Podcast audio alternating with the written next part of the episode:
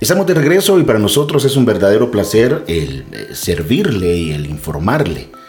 Junto al doctor eh, Danilo Arevalo, él es ginecólogo oncólogo y pues está aquí de nuevo con nosotros para poder eh, darnos una información muy, muy relevante.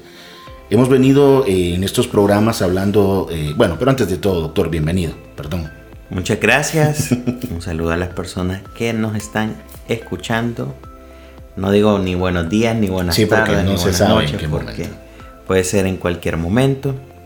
Espero que lo que nosotros estemos hablando les sea de utilidad. Hemos hablado eh, sobre las categorías birras, sobre qué tipo de biopsia es más recomendada para diferentes casos y personas. Pero ahora eh, el doctor Danilo nos va a hablar sobre el manejo conservador del cáncer de mama. Así es.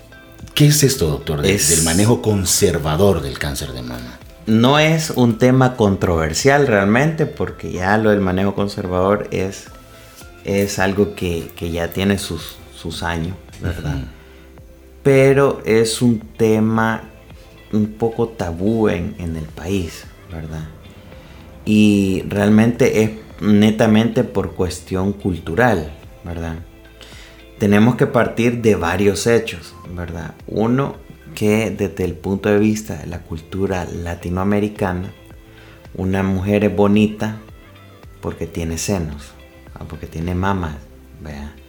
Entonces, por ejemplo, los, eh, los tratamientos que son mutilantes o las mastectomías, que es la extirpación completa de la mama, puede generar en algunas pacientes, ¿verdad? un complejo de inferioridad en comparación a otras mujeres, Claro. Esto va a depender de muchos aspectos culturales, ¿verdad? Pero el impacto más fuerte suele ser en las pacientes más jóvenes, ¿verdad? Porque están en el momento donde probablemente ellas este, quieran lucir su cuerpo o están en busca de una, de una pareja, ¿verdad? Entonces, eh, ¿será correcto realizar un manejo radical en todas las mujeres? Y así es como inició realmente el manejo conservador. ¿Qué es lo que pasaba? Que anteriormente, cuando no existían todos los eh, estudios que tenemos actualmente, mamografía y ultrasonido y todo eso, ¿verdad? Los médicos que eran eh, cirujanos eh, bueno, que no existía cauterio ni nada de eso, ¿verdad? Entonces, este, no, sí, realmente que, estuve leyendo un libro que se llama El siglo del cirujano, ¿verdad? Que habla de qué es lo que hacían antes de la anestesia, ¿verdad? Y por qué algunos cirujanos operan, pero como que, que van como que es la ruta 44, ¿verdad? acelerado, ¿verdad? Y es porque anteriormente, cuando no existía anestesia, la habilidad de un cirujano era que pudiera extirpar un tumor en el mejor tiempo, en el menor, tiempo, posible, porque reducía el dolor de la gente, porque no había anestesia, vean. Dios mío. Y el sangrado de las personas, porque yo me tardaba, la gente sangraba más, y probablemente se moría, pero por, el sangramiento. Entonces, eh, lo que se creía anteriormente en esa época era que la mama era, el cáncer de mama era una enfermedad local, quiere decir que era del pecho y por lo tanto había que extirparlo a toda costa, porque esa era la solución. Con el tiempo se dieron cuenta que esto no es cierto, que realmente es una enfermedad sistémica. ¿Qué quiere decir esto? Que tiene muchos componentes y que probablemente cuando ya está en el pecho, nosotros tenemos que tratar también el área de la axila, que son los ganglios de la axila, ¿verdad? Para poder ofrecer un margen de seguridad, ¿verdad? Entonces, aquí el, punto es el pensamiento también del cirujano, Sobre cómo yo voy a curar a las personas. Y hay cirujanos que creen que quitando el, tumor, se eliminó todo. Se elimina el problema, ¿verdad? Y esto, pues ya sabemos que no es cierto. No siempre extirpar es la solución completa. No siempre operar de primera intención va a ser la solución. ¿Quiénes entonces son las candidatas como para que un oncólogo, un cirujano, diga a ella sí, a ella no? Bueno, vamos a partir también de varios aspectos. Uno, el aspecto de la enfermedad. Usualmente los tumores que se adaptan mejor a este tipo de procedimientos, un eh, manejo conservador es que la paciente conserva la mayor parte de la mama posible. ¿verdad? Esa es como la, finalidad. La finalidad. Hoy en día. Yo no le hice. No, pues sí, no, le, no, le, no le pongo implante ni nada, sino que ella va a conservar su mama en, una gran parte, que suele ser entre el 75% o un poquito más, ¿verdad? Entonces, para eso, yo necesito que el tumor sea un tumor pequeño, ¿verdad? Porque tumores grandes involucran más mama. Y entonces, el poder conservar mama sana es difícil. Entonces, las pacientes que tienen tumores menores de 2 centímetros son perfectas candidatas para esto. Ahora existe otra situación. Las personas que exceden los 2 centímetros tienen más chance de metástasis a los ganglios de la axila. Por lo tanto, existe un riesgo de que haya una mayor recurrencia o que el cáncer regrese, ya sea a la mama o otra parte del cuerpo, si solo hago esa intervención. ¿verdad? Entonces probablemente eh, requieran otro tratamiento diferente.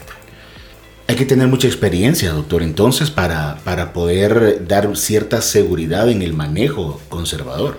Sí, realmente que, este, vamos a hablar acerca de los tumores que, por ejemplo, exceden este tamaño. ¿Qué podemos hacer?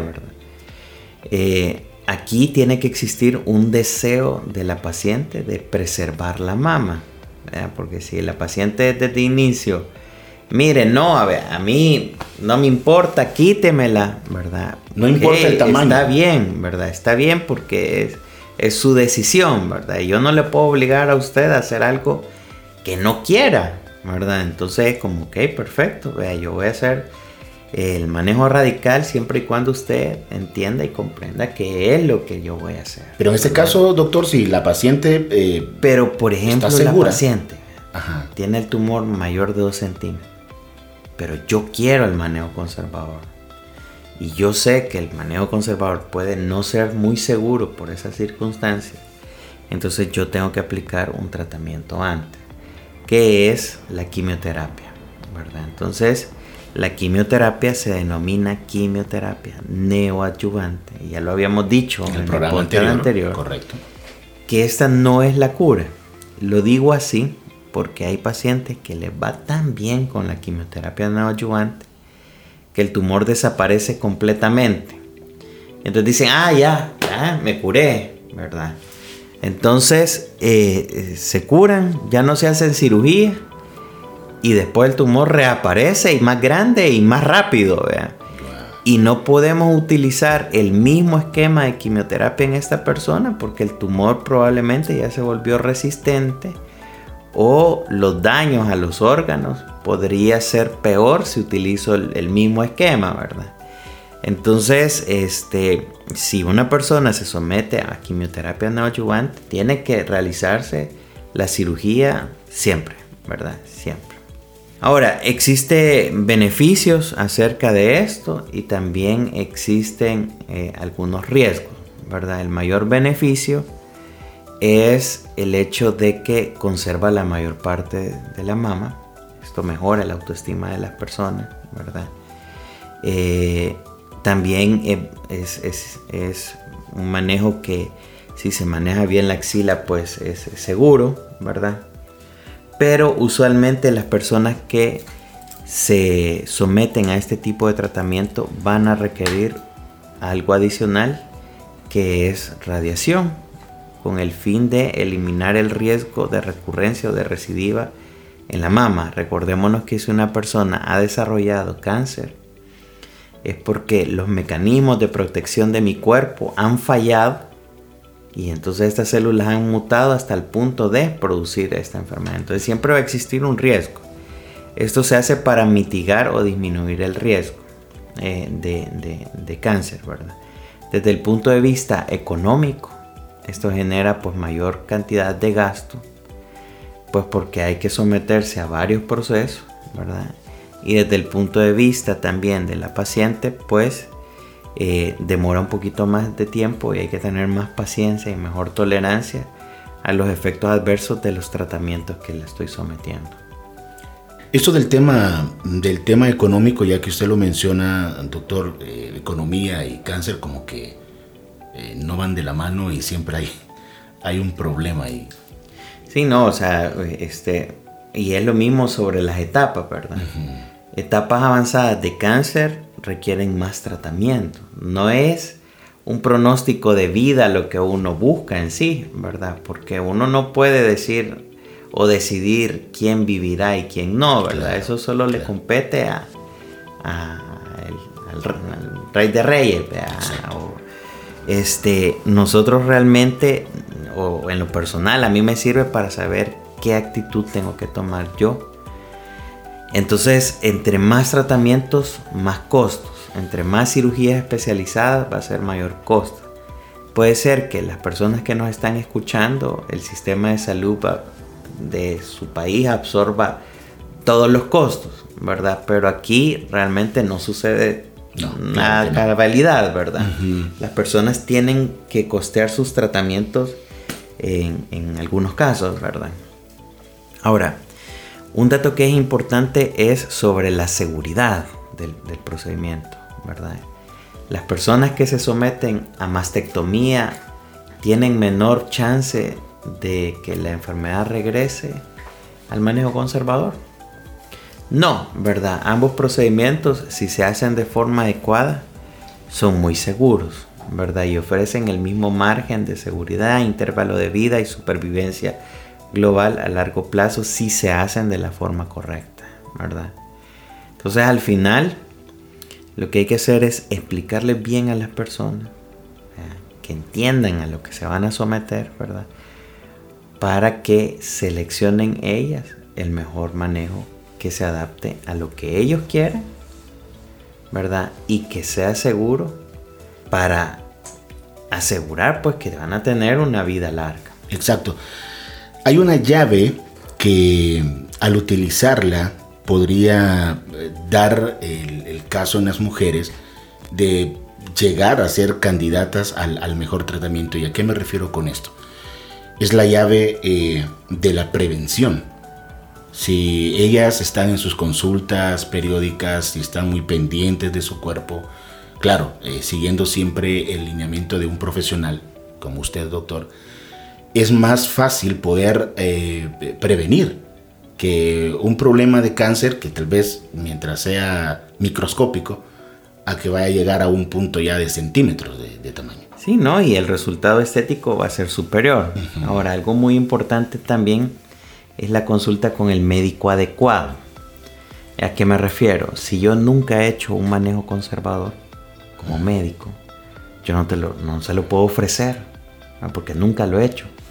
Ahora, perdón que lo interrumpa y no sé cómo se va a escuchar esto, pero en, en, ese caso entonces, si yo no, no tengo esa experiencia y no ofrezco este procedimiento, digamos, pero también tengo ese recelo de no recomendarla con alguien a quien yo sé que pudiera hacer. Ahí hay que tener mucho cuidado. Sí, no, realmente que, sería poco ético, Poco ético no, no mencionarlo o, no ofrecerlo o derivarla a alguien, ¿verdad? Es por eso estos programas que educan, porque entonces usted, señora, señorita o caballero para que aconseje a sus hijas o a su esposa, ¿por qué, aprende, ¿por qué aprender? Porque entonces yo pregunto consulto, porque ya escuché y ya conozco.